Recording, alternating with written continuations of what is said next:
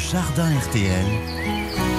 C'est en jardinage du samedi matin, en ce début de printemps, malgré le froid, il y a des choses à faire. Hein. Notre pépiniériste préféré des jardins du Morvan est connecté. Thierry, rien que pour vous, bonjour. Bonjour Stéphane, bonjour à tous. Alors après le méchant coup de froid de ce week-end, Thierry, il sera temps de planter enfin les pommes de terre. S'il n'en fallait qu'une, ce serait laquelle? Bah, La meilleure de toutes, Stéphane, la, plus goûtue, celle qui, qui a ce petit parfum de noisette. La belle de Fontenay. Belle de Fontenay cette petite patate nouvelle euh, qu'on va croquer sans même l'éplucher en été, euh, juste cuite à la vapeur avec, avec un petit bout de persil et une noix de beurre. Alors Stéphane, bah, c'est le bonheur des gourmets, hmm. ce goût de noisette qui, qui est si rare hein, chez les grosses patates modernes.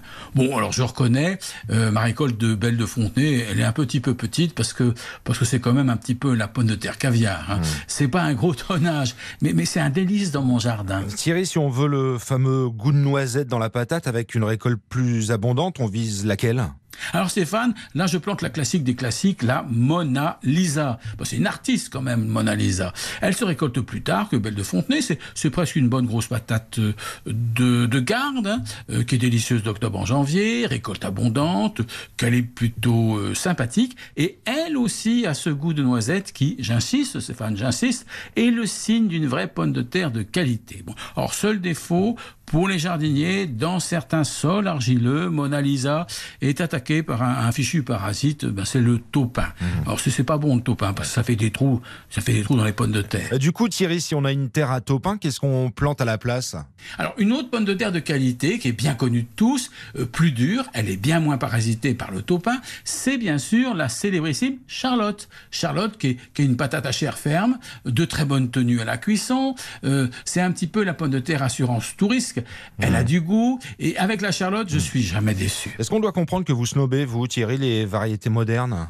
Oh bah, Il y en a tellement que je m'y perds un petit peu. Alors, leur défi, c'est surtout de résister aux maladies, le mildiou, entre autres. Hein. Alors, dans le lot, bah, il y a du bon, quand même, du très bon. Et moi, j'ai bien aimé Linzer Delicatesse. Linzer Delicatesse, elle est très parfumée, un petit peu comme une belle de Fontenay moderne, en bien plus productif. On peut la récolter tôt, comme une nouvelle, ou un peu plus tard, comme une pomme de terre de garde. Elle est intéressante, hein, cette Linzer Delicatesse. Hmm. Moi, je crois qu'elle aura beaucoup de succès dans les potagers. Vous nous rappelez le meilleur moment pour planter ces pommes de terre?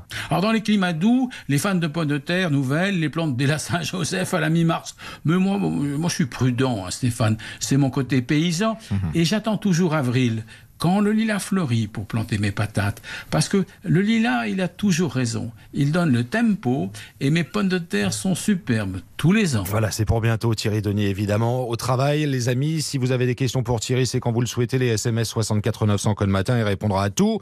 La page Facebook à disposition. On vous souhaite un bon week-end Thierry. Bon week-end Stéphane.